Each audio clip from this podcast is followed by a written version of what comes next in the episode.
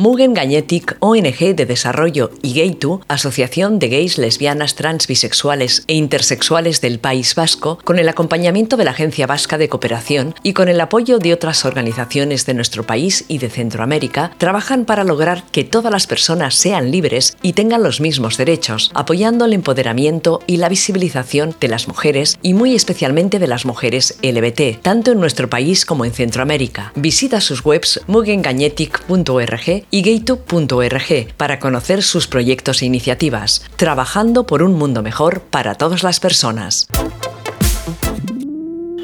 Buenas tardes, buenas noches, buenos días a todas nuestras oyentes. Em, espero que estéis muy bien. Yo como siempre muy bien porque siempre, siempre estoy muy bien acompañada. Ahora os voy a contar con quién estoy, pero bueno, antes de, empezar a hablar, eh, como siempre se me olvida, pues voy a hacer un poco de publicidad del programa. Em, estamos en Ilustrate Ilustrales, que es un podcast dedicado a las, a las autoras y a los eh, cómics eh, lésbicos y feministas, trans, etc.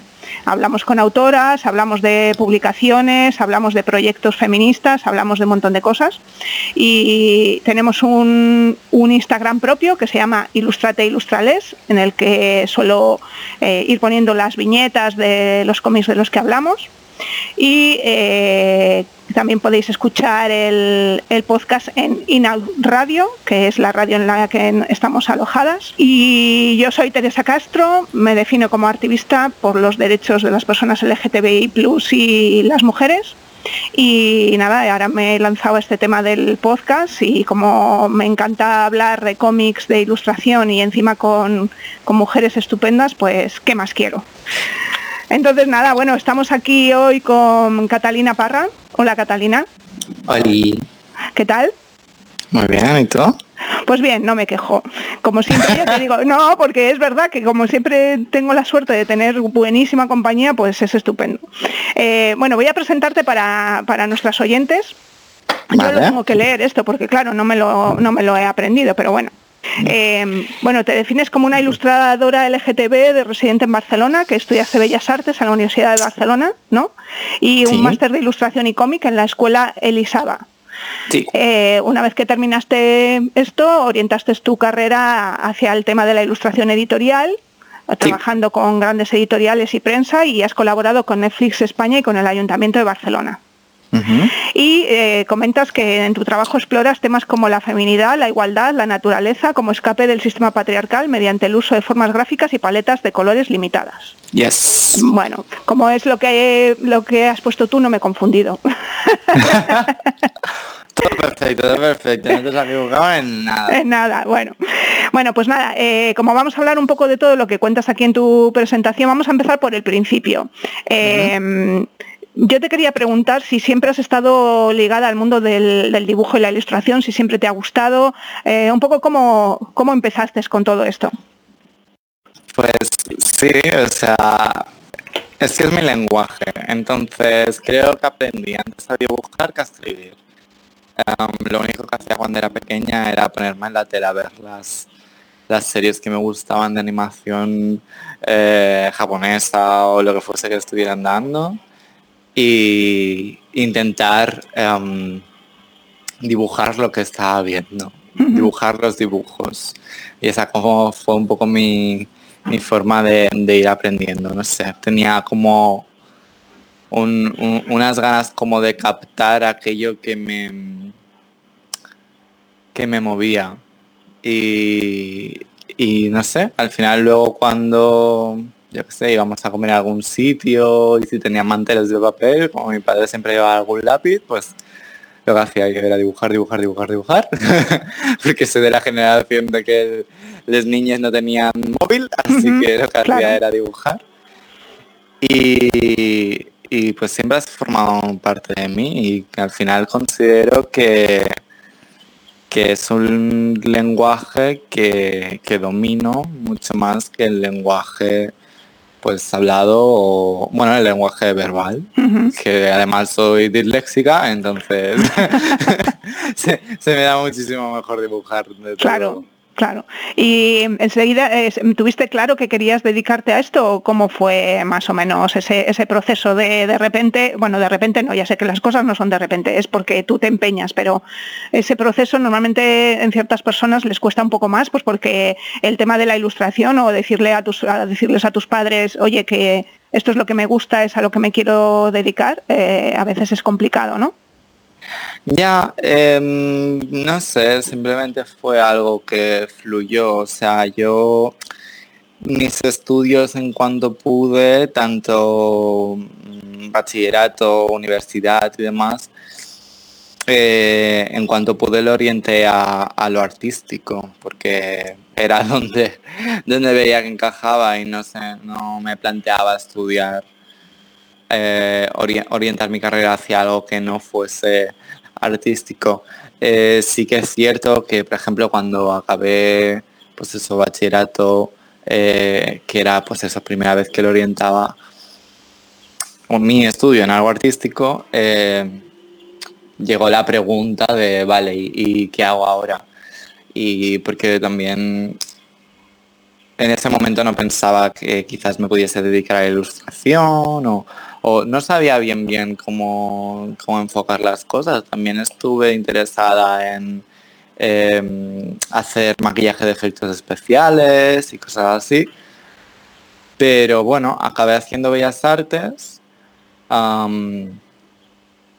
y, después de bellas artes sí que es cierto que dentro de la carrera eh, me, me orienté hacia la rama de dibujo, porque al final pues eso es como es, lo que siento más mío.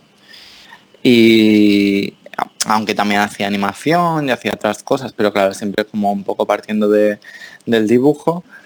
Y ya cuando salí de ahí, pues sí que pensé en que quería hacer algo eh, más específico y, y sí que a lo mejor ya tenía más idea que quería que fuese algo gráfico. Y entonces fue cuando dije, pues voy a, hacer el intento de estudiar ilustración.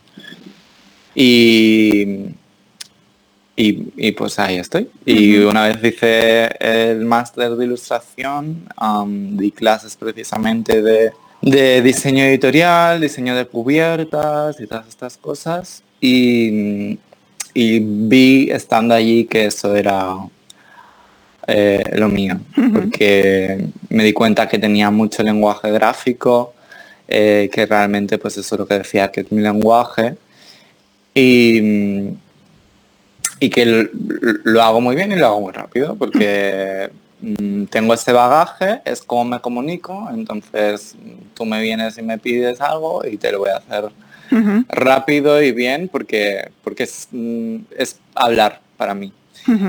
Y, Sí, es, la forma de comunicarnos, ¿no? Al final, las personas que nos dedicamos a ello. Y, ahí estamos, y ahí estoy, intentando salir adelante con ello. eh, Em, con respecto a esto, em, hay una cuestión que a mí siempre me ha preocupado y que, bueno, a mí como, mujer lesbiana me ha afectado en, mis decisiones y en mi vida, ¿no?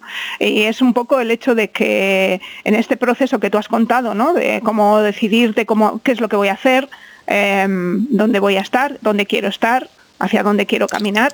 en, nuestro caso, ¿no?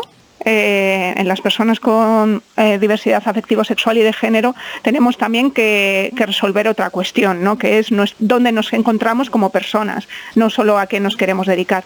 ¿Crees que eso nos impide tal vez tomar decisiones eh, más rápidamente que, al resto de las personas? O, sea, que nos influye en este, en este proceso de hacia dónde quiero ir? Mm, sí, obviamente.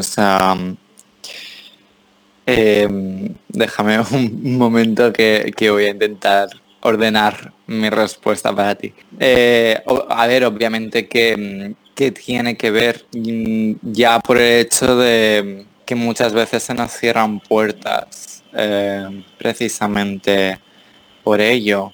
A lo mejor ya las personas con diversidad afectiva no tanto como a las personas de eh, con diversidad de género y demás, que por ejemplo tenemos un 85% de tasa de paro y, que a lo mejor nos es mucho más difícil encontrar un trabajo eh, cara al público o lo que sea. Y, sí, entonces yo, claro, muchas veces me, lo planteo y me lo planteaba en su momento, que claro, tener un trabajo, pues eso, a lo mejor cara al público, por ejemplo, para mí, si no tenía los papeles cambiados, lo que sea, que significaba que me iban a tratar de una forma que yo no era eh, eh, tenía que ser una persona que no era eh, durante el trabajo y luego volver a mi vida real y demás, pues de alguna manera los trabajos artísticos al fin y al cabo, como me toca ser autónoma, pues sí, te puedes soy mi propia jefa y a, mi, y a mi propia jefa no le voy a decir que no. Pero, pero bueno, también hay que tener mucho en cuenta de, de dónde venimos y yo sé que estoy en una situación eh, económica, eh, social, que puedo permitirme hacer esto. Mucha gente LGTB em, con un contexto similar quizás no se puede permitir, eh, si ha estudiado algo artístico y se quiere dedicar a ello, a lo mejor no se puede permitir a ello precisamente porque es un trabajo que ya trae muchísima precariedad y siendo una persona LGTB aún tiene muchísima más precariedad y te ves empujado a, dedicarte a lo que sea y en caso de las mujeres trans pues muchas veces a pues la prostitución y, lo que sea que salga. Entonces obviamente ser ser mm, LGTB pues influye en, en todo pero porque las violencias que vivimos son violencias sistemáticas. Yo estoy totalmente de acuerdo con lo que dices y yo añadiría que bueno, tú al final eres eh, bastante más joven que yo. Em, en, mi caso, eh, lo que yo sí que creo, eh, cuando yo era joven y no teníamos estas referencias y estas facilidades de comunicación con otros y otras iguales, ¿no? que sí que primero había que saber dónde estoy yo y quién soy yo para ver hacia dónde quería ir, ¿no? Y entonces, en, mi caso, eh, creo que en, que en, bastantes de mi generación y de generaciones anteriores ha sido como un, como un un, obstáculo muy grande. El, bueno, primero es que tengo que saber, o sea, estoy como dando tumbos por la vida sin saber muy bien quién soy. Entonces, ¿cómo voy a yo a, hacer algo que no, que no esté dentro de lo, de lo estrictamente que se busca, no sé, o lo que esperan mi, familia o lo que no? Entonces, bueno, eh, entiendo que, en las personas con, diversidad de género es muchísimo más fuerte todo eso, porque claro, eh, nosotras al fin y al cabo nos podemos relativamente mimetizar con el resto de las personas, pero vosotras lo tenéis mucho más complicado porque al final sois las primeras a las que se os ve. Entonces, claro, ahí ya entra en conflicto muchísimas más cosas, ¿no? Pero sí que creo que... Bueno, y que, las personas eh, con disidencias de género también las podemos tener en disidencias afectivas. ah, claro, sí, sí, sí. Hetero no soy, ¿sabes? Dios me libre. Sí, sí, sí, no, pero claro, al final, al final tú te, tienes, que posicionar, claro, si tú puedes pasar desapercibida es mucho más fácil, si no puedes pasar desapercibida, pues es mucho más difícil, ¿no? Y luego también eso, tú te tienes que posicionar en un punto de, tu ser que te sientas cómoda para poder hacer lo que quieres. Si no llegas a sentir ese punto de tranquilidad, mm, es muy difícil, ¿no? Eh, no sé, creo yo, creo yo, no sé. Sí, claro, obviamente. A ver, vivimos en una sociedad que se demonizan nuestras eh, identidades y pues todos tenemos que hacer el trabajo de, de, autoaceptación y demás y eso pues también obviamente afecta, pues eso te afecta como persona y como te afecta como persona pues va a tener una repercusión luego en, en todo lo que te rodea, incluido pues el trabajo, tu carrera o lo que sea.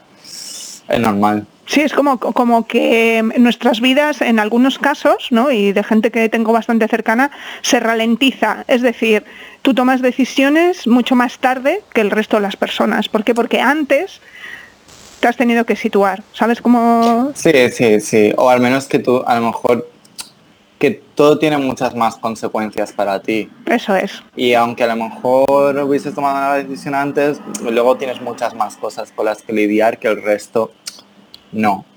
Y no se plantean en ningún momento. Claro. Entonces, obvio, mm, va todo más lentico. Pero bueno. bueno, en casa, eh, eh, uniendo con esta pregunta que hemos comentado, eh, sí que tú también en tu en tu obra dices que utilizas tu pues eso, tu trabajo para representar colectivos vulnerables y realizar denuncias. Y digamos todo, todo esto que tú llevas dentro lo quieres volcar en tu en tu trabajo. Mi pregunta es, en, en, el caso de, en tu caso concreto, que trabajas para el mundo editorial, a veces imagino que será un poco complicado combinar todo eso con algo, con un trabajo que te piden, ¿no? Concretamente, eh, que a lo mejor no puedes, no sé, bueno, a ver, cuéntanos un poco cómo enfocas esta cuestión. Bueno, um, es que, por ejemplo, para mí, aunque no sea um, explícito, tú puedes interpretar que todas las mujeres a las que dibujo son bolleras y travestis. ya está.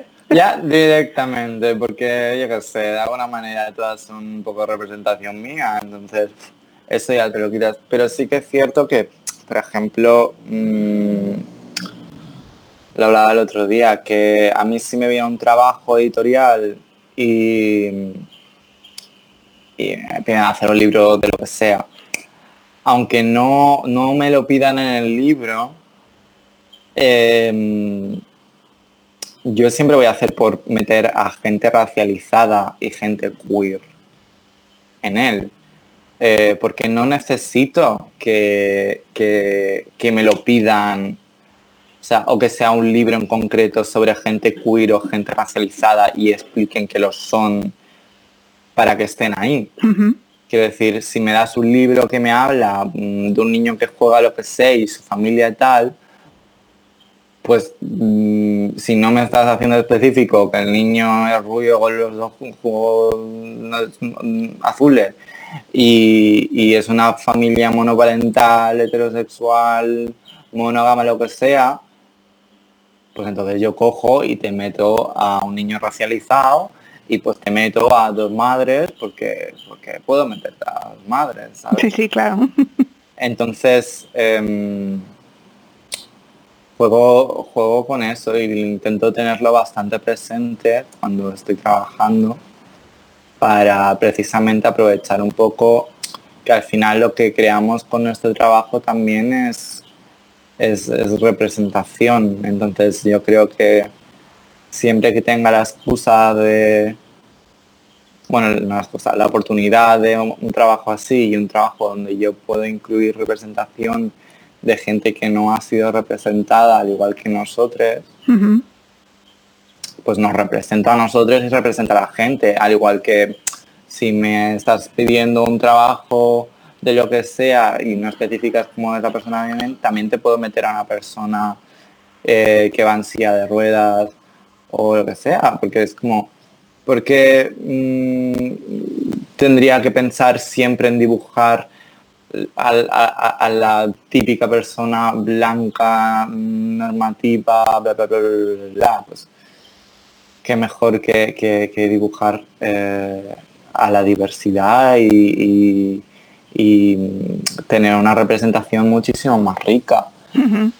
Y con estas cuestiones no has tenido nunca ningún, ningún problema cuando has entregado el trabajo. A ver, mm,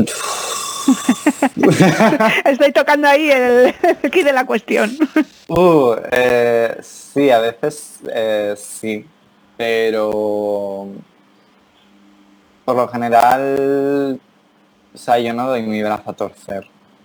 Entonces, también me he encontrado situaciones en las que a lo mejor la, la imagen final sí que incluía eh, pues de repente a una persona racializada, no sé qué, no sé cuántos, y que me dijeran algo y se pusieran tiquismiquis, y yo decirles, mira, mi trabajo está hecho, lo tienes que pagar exactamente igual, entonces solo tomas, solo dejas. Y también un poco esa presión, pues es lo que hace em, que la gente lo acabe tomando. También de nuevo, porque eh, estoy en una situación económica que dentro de lo que cabe puedo permitirme hacer estas cosas a la gente porque aunque me, fastidia no, cobrar, pues sé que al menos mm, voy a comer. Em, entonces soy consciente de que estoy en esta posición, pero soy consciente de que estoy en esta posición precisamente para poder hacer cosas que personas que no tienen este privilegio no pueden permitirse. Y con ello intentar conseguir algo para todo el mundo.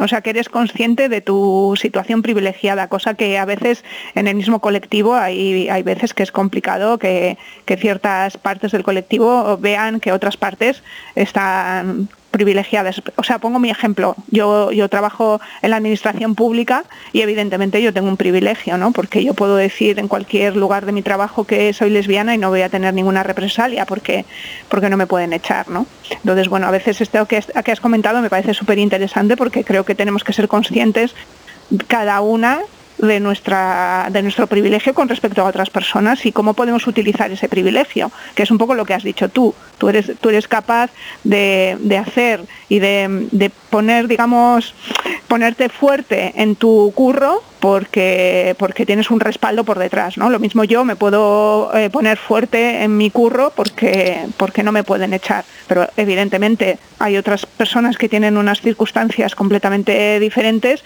y que nosotras tenemos que estar ahí por ellas. Exacto. Entonces, a ver, es que tener privilegios no es, no es malo. No porque tengas privilegios eres malo el malo de la película. Lo importante es ser consciente de los privilegios que tienes precisamente para ayudar a, la gente que no tiene dichos privilegios. Y que aquí somos interseccionales, quiero decir, yo tendré unos privilegios, pero no tengo de otros. Yo no tengo unos privilegios que a lo mejor tú sí tienes, ¿sabes? y lo bueno de esto es que nos podemos ayudar de forma interseccional de los diferentes escalones en los que estamos eh, en cuanto a, la sociedad. Entonces, eh, no ser consciente de mis privilegios y no ser consciente de ellos a un nivel en el que, oye, pues eso puede ser una oportunidad para mí para ayudar a la gente que no los tiene, em, me parece egoísta. Y de hecho, una de las cosas que me suele ayudar como seguir adelante y tirar del carro es pensar, eh, porque claro, también se me hace muy duro dentro de lo que cabe el, trabajo de ilustración, bueno, los trabajos artísticos en general que son, son muy duros, ¿no? y a veces piensen en tirar la toalla, pero pero al final pienso, a ver, eso, yo tengo un privilegio que de alguna manera me permite seguir con esto e intentar hacerme hueco el que yo consiga tener un hueco al final eh, es una oportunidad que yo tengo que mucha gente que en mi posición no tiene y, que yo a lo mejor pueda conseguir esto hará que yo en el futuro pueda ayudar a esa gente que no ha tenido la oportunidad que yo he tenido. Claro. Y que está en una posición similar a la mía. Poder ayudar a, a, otras personas LGTB en situaciones más precarias, a, conseguir un trabajo en esto y, demás. Y eso es lo que realmente muchas veces me tira para adelante y me da energías eh, con las cosas. Entonces no creo que tener privilegios sea malo, sino porque precisamente lo, utilizas para el bien común. Claro. No, no, yo Eso sin, sin, dejar de, de, luchar por, por, por, la igualdad de todos, obviamente, y no, no quedarte con los privilegios, claro. intentar que todo el mundo vivamos igual. Entonces... Sí, yo no me refería a que fueran malos, sino que es importante ser consciente de ellos, ¿no? De que, de que tú estás en una posición X que es mejor que otros que están en una, otras que están en una posición Y, y, y eso, y lo que has dicho tú, ¿no? Aplicar un poco el hecho de que si yo estoy aquí y puedo hacer cosas que esas personas que están en otro escalón no pueden hacer, tengo, digamos, entre comillas, la obligación moral de mm, abrir un poco de brecha, ¿no? Porque yo soy capaz por, por, las circunstancias. Otras personas, por sus circunstancias, no son capaces. Eso es lo, lo, que comentaba. Exacto. Sí, sí, sí, sí, precisamente. ¿Cuál es tu proceso de trabajo? Si sueles, em, eh, cuando, cuando tienes un, una propuesta. ¿Sueles eh, trabajar con la, bueno, supongo que habrá diferentes clientes, ¿no? Pero sueles trabajar directamente con los clientes y les preguntas eh, qué quieren y llegas a un acuerdo previo antes de mandar un trabajo más acabado, le mandas varias propuestas, hablas mucho antes de empezar a, hacer el dibujo, no sé, bueno, es un poco curiosidad. A ver, todo depende, ¿no? De trabajo, porque hay clientes a lo mejor que te quieren dejar más libertad para hacer las cosas, hay clientes que tienen una idea más, más clara em, y demás. Entonces yo me amoldo. Yo pregunto todo lo que necesite preguntar, que crea yo que es necesario para, para comenzar a, trabajar y una vez tengo eso, pues voy, voy haciendo. Y, como soy una persona que produce bastante, pues voy pasando lo que voy haciendo y a veces encaja la primera una cosa, a veces encaja la segunda o la tercera, o también a veces a la primera, pues teniendo eso de base se van cambiando cosas y a lo mejor acabas con otra cosa, pero al menos tienes una base. no sé, es, no, no tengo un método de trabajar. Es todo como bastante orgánico y fluido y Sí, supongo que lo que te he dicho también dependerá de, la, de los clientes, ¿no? De, quién, de, si tienen un, si te dan un feedback bueno, si no te dan un feedback bueno, si pasan mucho, si no pasan mucho, si te cuentan desde el principio todo lo que quieren, si luego no, no, si se les olvida, ay no, porque claro, es que no te dije que no sé qué, ¿no? Es que ese tipo de cosas, A veces, pero bueno. Sí, sí, sí. Eh, bueno, eh, lo que sí quería comentarte es el tema del estilo, ¿no? Porque tú tienes un estilo muy determinado, un, estilo muy sintético con unos, con unos colores muy determinados, muy pocos colores. Eh, ¿Cómo ha sido ese, no, el, en el tema de, ya sabes, en el mundo de la ilustración que todo el mundo estamos a la búsqueda del estilo, ¿cómo ha sido, cómo ha sido tu llegada a ese, a ese estilo tan, tan definido que tienes? ¿Era, ¿Ha sido algo más consciente? O sea, ¿ha sido siempre yendo por ese tema de pocos colores, línea sintética y tal? ¿O de repente un día apareció? Eh, ha sido como bastante consciente, creo yo. no sé, yo es que siento que de pequeña em, tenía un estilo concreto de cosas que me gustaban, pero tiraba hacia el realismo y cosas como guarrocas y quedaba miedito. y medio naif así, pero aposta. Y, luego cuando comencé a dibujar digital, pues no sé, me gustaba un montón experimentar, entonces pensaba a lo mejor en, ay, me apetece dibujar esto, pero me apetece dibujarlo como eh, este estilo, y me apetece dibujar esta otra cosa, y me apetece dibujarlo en este otro estilo. Entonces no, no tenía un estilo eh, definido. Em, cuando a mi máster de, ilustración, en el que tenía que pues, hacer trabajos de ilustración constantemente, eh, un montón para cada semana y demás, creo que fue lo que me ayudó un poco a, encontrarme en, cuanto a estilo.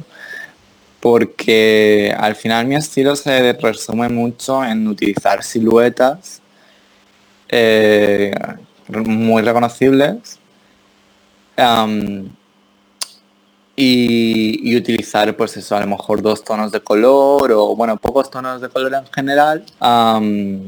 que eso, son dos o, dos solapándose. Y, y, también el espacio negativo y todas estas cosas. Pero yo creo que fue como resultado de mm, querer encontrar una forma rápida de hacer los trabajos de clase, sinceramente. Que obviamente tengo mis, mis inspiraciones en, gente, también tengo mis inspiraciones, por ejemplo, en la propia técnica de la serigrafía eh, que estudié en su momento, eh, la estampación a dos tintas y pues eso también como juega muchas veces la serigrafía, los espacios en blanco, todas estas cosas, pues que al final cogí un poco de aquí y de allá y, acabé con este estilo que me permite también mm, trabajar de forma como bastante rápida, bastante sintética, eh, que da bastante resultado y, que me satisface también, porque luego al final, aunque sean sencillos, traen mucho trabajo mental el pensar eh, cómo vas a componerlo, porque llegan a ser un poco puzzles.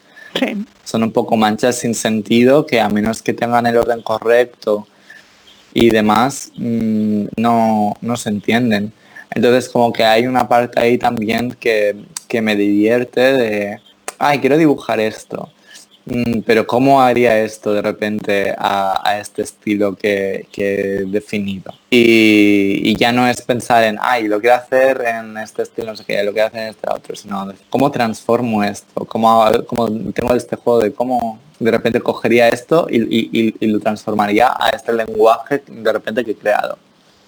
Así que, que fue un poco resultado de todas estas cosas. Bueno, a, todas las ilustradoras que nos estén escuchando les diremos que eso, que se apunten a una escuela, que les manden trabajos todas las semanas y entonces así encuentran el estilo corriendo, ¿no?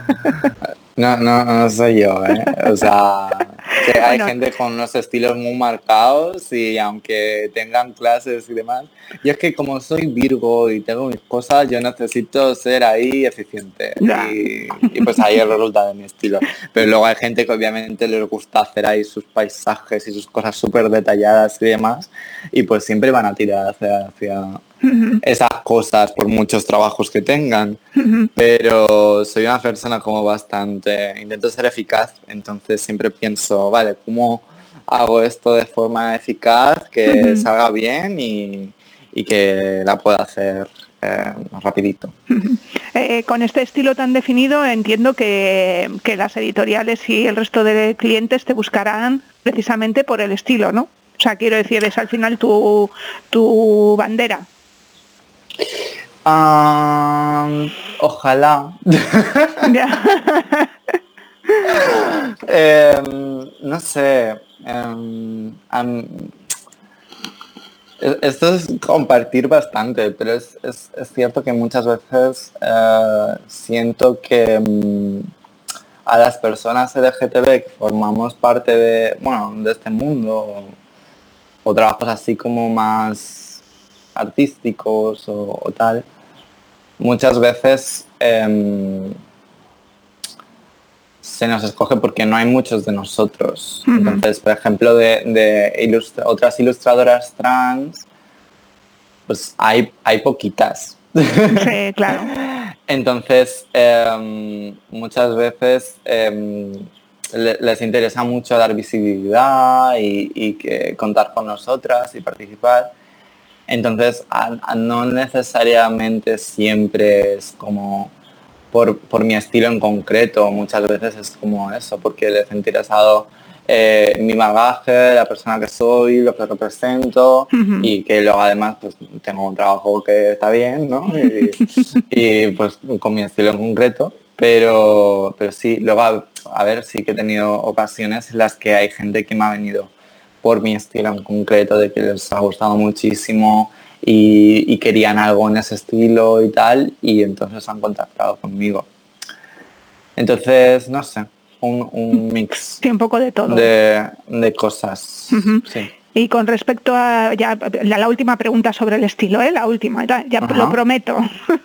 Eh, con respecto a este estilo tan definido, ¿no te da un poco de miedo estar, eh, quedarte un poco ahí cerrada? Porque es un estilo muy, muy concreto, muy, ¿no? No sé. Quiero decir, ¿tienes como sensación de, de agobio o de estoy aquí encerrada o todavía no? Que, o sea, yo, yo, yo, yo, creo que todavía no. al, menos no, no laboralmente. O sea, hay, hay veces en las que pues, a lo mejor por mi cuenta vuelvo a eso de, ay, quiero hacer este dibujo y me gustaría hacerlo así y tal.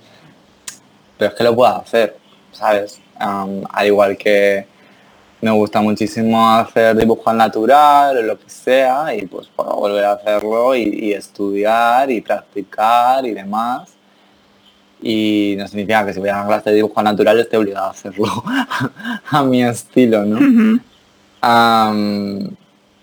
pero bueno, no sé, al menos laboralmente, para las cosas que se me ofrecen, en este momento no, no estoy agobiada en absoluto con, con, tener un estilo como tan, tan definido. Y encima que vivimos en este mundo en el que parece que, que los ilustradores tengamos que tener un estilo en concreto siempre, pues, pues está bien. También vengo de eso, vengo de un contexto en el que no tenía un estilo definido y hacía un poco de todo y la gente me venía y me hacía encargos y me decía esto en este estilo y quiero este no sé qué y a, mí en su momento me iba muy guay porque era como un reto decir vale ahora como cojo y esto y me servía muchísimo para practicar pero eso ahora es, es, diferente. Ahora vengo y este es mi estilo y lo tomas o lo dejas de hecho em,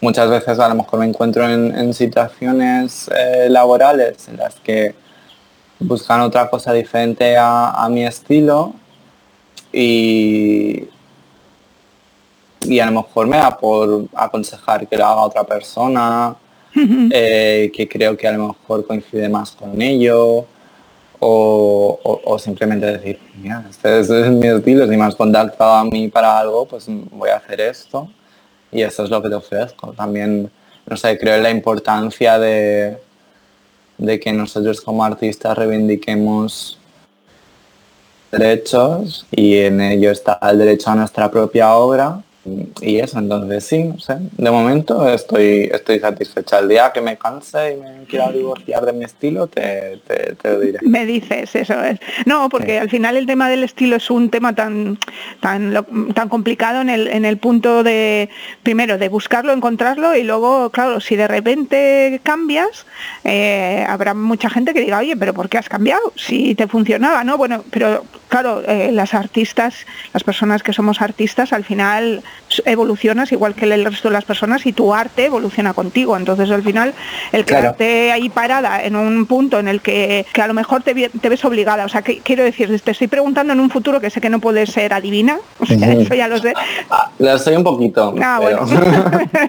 pero sí que es verdad que, que yo he visto a gente que se ha quedado haciendo lo mismo porque la presión social de, de, ese estilo ya tan determinado eh, le, obligaba ¿no? a, seguir haciendo un poco lo mismo. Bueno, a lo mejor podía incluir ciertas modificaciones, pero no sé. Ya, mm, no sé, a ver, también creo lo que dices tú, ¿no? Al final las personas crecemos y evolucionamos y tal. Y también pienso que pues, un cambio de estilo no es algo realmente que surja de la noche a la mañana. Entonces ya a lo mejor eh, por ejemplo, también em, mi estilo no es el mismo tampoco cual, que era el que cuando estaba, cuando estaba estudiando. Em, que es cuando precisamente comencé a desarrollarlo. Cuando estaba estudiando em, era aún mucho más sintético y a lo mejor tiraba a veces hacia la caricatura y demás. Y recuerdo que mi profesor eh, me dijo, sería guay incorporar como cierto realismo eh, a tus dibujos para que le den como un, poco de seriedad a, ello. Y, lo fui incorporando y a veces pues me muevo más para un lado o para otro, pero ya estamos, entonces no sé, yo creo que, que si algún día me da por ir fluyendo y avanzar hacia otro lado, lo voy a hacer de forma orgánica y ya está. Que de nuevo, vivimos en situaciones laborales precarias los artistas y que me vea empujada siempre a tener el mismo estilo laboralmente, pues ya se verá. Muy capaz, ¿por qué no? Pero bueno, al menos yo por mi cuenta pues hago lo que me... Claro, eso es verdad. Me da la gana, bueno, he, mentido y, y te he hecho otra pregunta más del estilo, pero bueno, ahora ya lo dejo. Vamos a hablar de, del trabajo que tenemos en común, porque desde, desde Mugen y Gaitu te contactamos para participar en el, en el cómic eh, de realidades trans que estamos ahora mismo elaborando, entre otras tú y yo y otras muchas, bueno, muchas no, podrían haber sido más si hubiéramos tenido más presupuesto, pero bueno, unas cuantas autoras. en este caso te pedimos una, una narración gráfica y tú no dijiste que no, dijiste que sí y así con, ¿no? con dos ovarios ahí a tope. Eh, entonces, bueno, cuéntame un poco cómo ha sido ese, cómo te has enfrentado, porque eh, aunque eh, supongo que has estudiado algo de narrativa gráfica, pero bueno, no es tu especialidad, digamos que estás volcada en otras cosas y, no sé si te costó un poco volver a, pensar en algo narrativo o no sé. No. pues mira, qué bien. No, no, no me costó. sé que no hago novela gráfica, pero al final eh, mis ilustraciones también lo cuento como algo narrativo, aunque sea a lo mejor como una única viñeta, ¿no? Que, a ver, confieso, confieso que yo tenía mis miedos, dudas de cómo iba a retomar el hacer narrativa y tal, porque sí que él había estudiado, no únicamente en ese máster cuando era pequeña, estudié también en la escuela Joso cómic. Y, y, luego eso, en el máster pues también tenía mis clases de cómic y todo eso. Pero bueno, estaba ahí como, uh, retomar de nuevo esto que no necesariamente pues es mi especialidad, ¿no? Pero no sé, fluyó, de hecho lo hice en un día y, funcionó. También creo yo que quizás no tenga tanto contacto con lo que sea el mundo de la narrativa gráfica, pero a la vez eso me permite ser un poco más libre y, crear de una forma que quizás no esté tan limitado con, con las normas eh, que pueda tener Mm, ese género. Entonces me permito hacer cosas más desde pues eso, mi propio imaginario y no limitarme tanto y al final eso también está bien incorporarlo a, este mundo. Y, no sé, me, me, hizo muy feliz en realidad volver a, retomarlo y, ver que eh, soy capaz, que igualmente tengo un estilo muy concreto en cuanto a la narrativa gráfica porque, bueno, es un poco lo que define mi, estilo en general, que yo lo encuentro como es como un estilo muy, muy quieto y muy silencioso y muy de captar momentos concretos y siento que en la narrativa soy igual, soy muy de, de quietudes y de marcar detalles y tal. No, no busco un, dinamismo o una fluidez, busco como foto de escena. Pero me hace muy feliz también el, hacer eso y, ver cómo ese lenguaje funcionando en, narrativa gráfica. y, y sí, no sé, me hizo muy feliz retomarlo y haber hecho el proyecto. Mm. ¿Y qué te iba a decir? El hecho de que sea un, ok, te hayamos pedido un tema, bueno, autobiográfico que, o que sacaras alguna de, tus cosas que, tenías ahí dentro, eh, ¿te ayudó o te resultó más complicado? Eh, el hecho de, bueno, tengo que sacar algo, algo muy de mí. Mm, sin más, no sé, no, no, a lo mejor si hubiese tenido que hablar de otras cosas, si me hubiesen sido más difíciles, pero quizás esto era algo que, que no me era tan, tan complicado de, sacar. Entonces, sin más. Ya, que te, salió, vamos, que enseguida tuviste la idea y dijiste esto es lo que quiero contar y, no...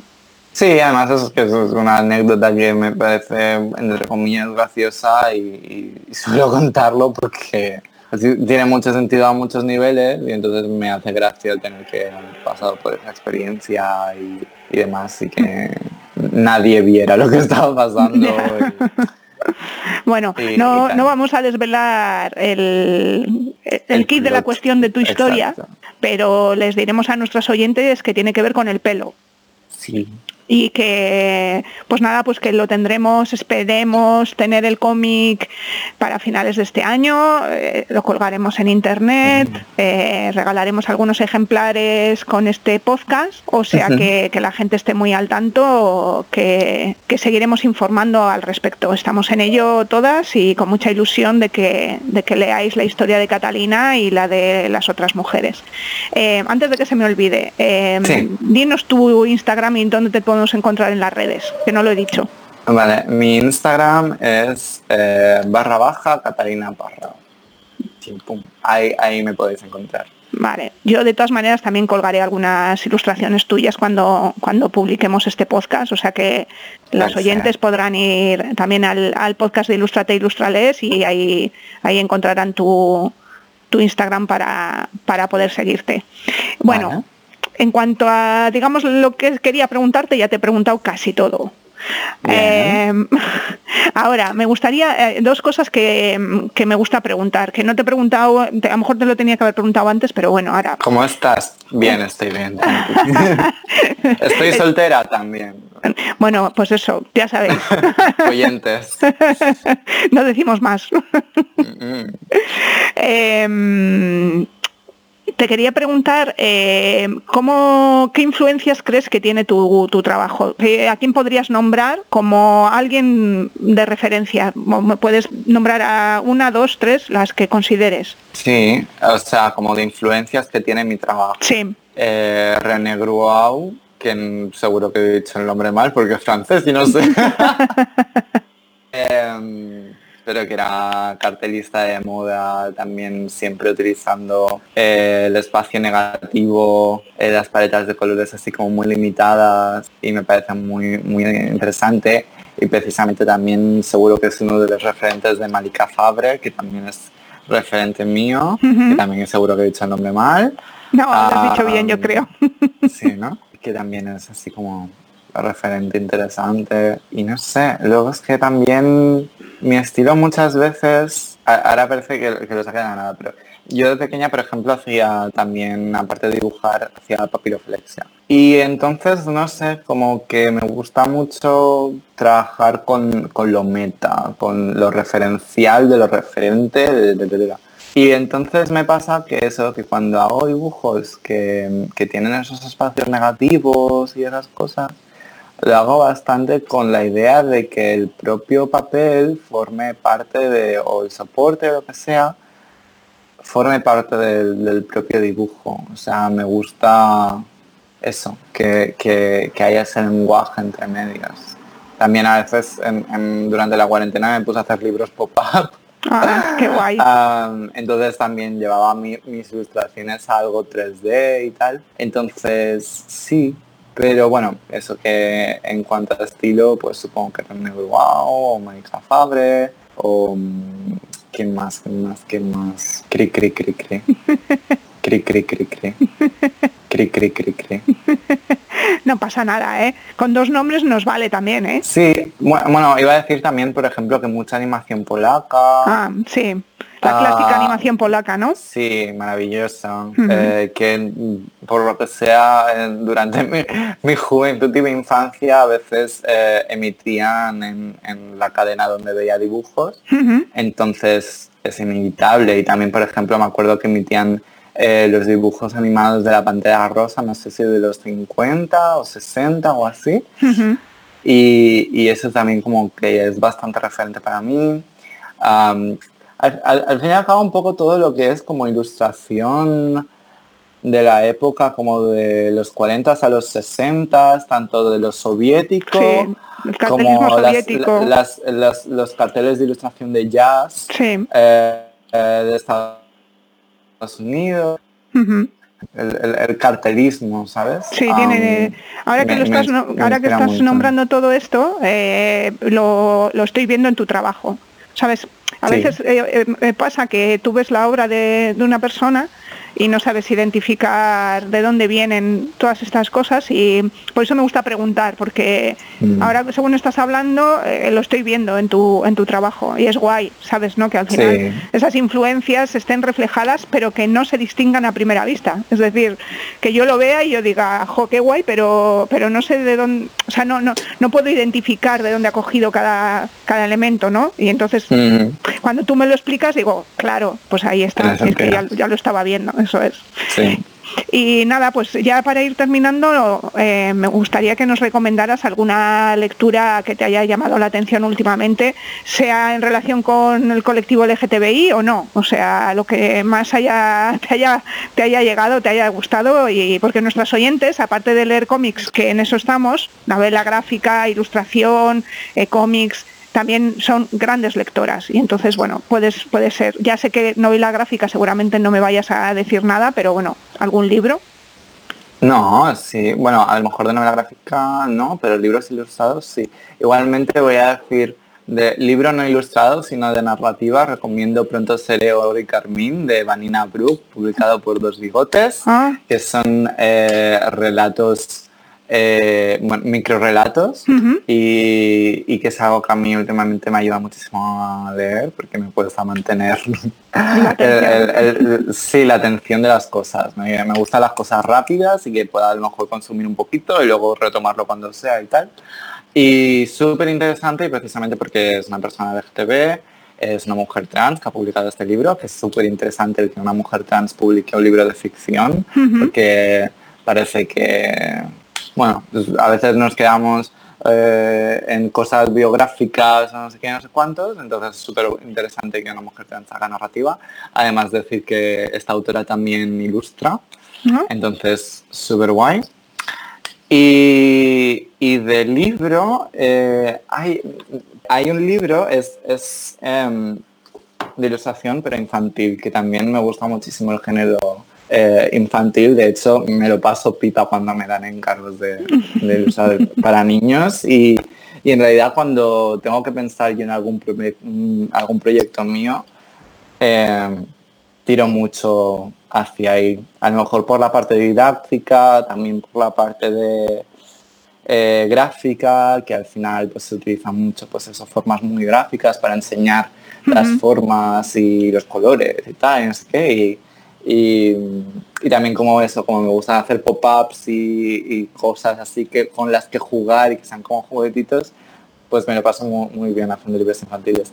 Y hay un libro infantil que me compré hace poco que se llama Un Gordito por Mar Hernández, publicado por Salibu y que va sobre un círculo que vive en un mundo de figuras poligonales con vértices y, y pues que no le trata muy bien y entonces eh, vive en, bueno, tiene una aventura eh, en la que descubre pues eso, que, que no hay nada de malo en él y que está bien siendo quien es. De hecho descubre un mundo donde hay un montón eh, de personajes diversos que son distintos todos los unos de los otros y se quieren por quienes son y se aprecian por quienes son.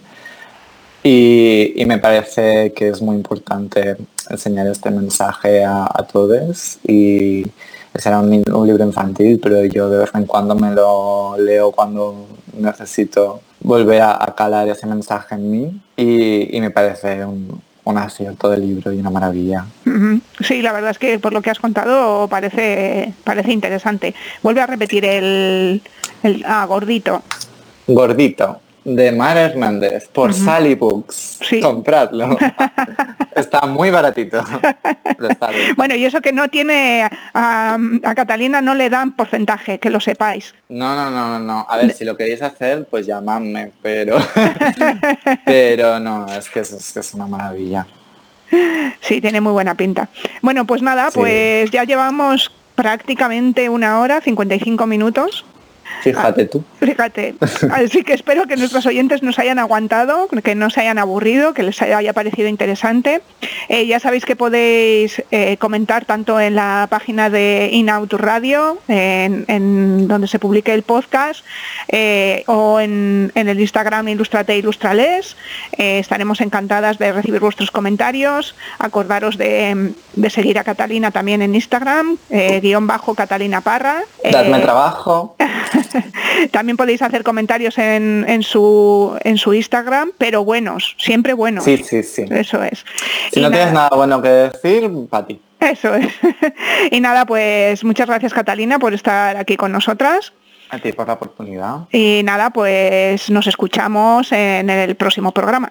Muy bien. Mugen Gagnetic, ONG de Desarrollo y Gaytu, Asociación de Gays, Lesbianas, Trans, Bisexuales e Intersexuales del País Vasco, con el acompañamiento de la Agencia Vasca de Cooperación y con el apoyo de otras organizaciones de nuestro país y de Centroamérica, trabajan para lograr que todas las personas sean libres y tengan los mismos derechos, apoyando el empoderamiento y la visibilización de las mujeres y muy especialmente de las mujeres LBT, tanto en nuestro país como en Centroamérica. Visita sus webs y gaytube.org para conocer sus proyectos e iniciativas, trabajando por un mundo mejor para todas las personas.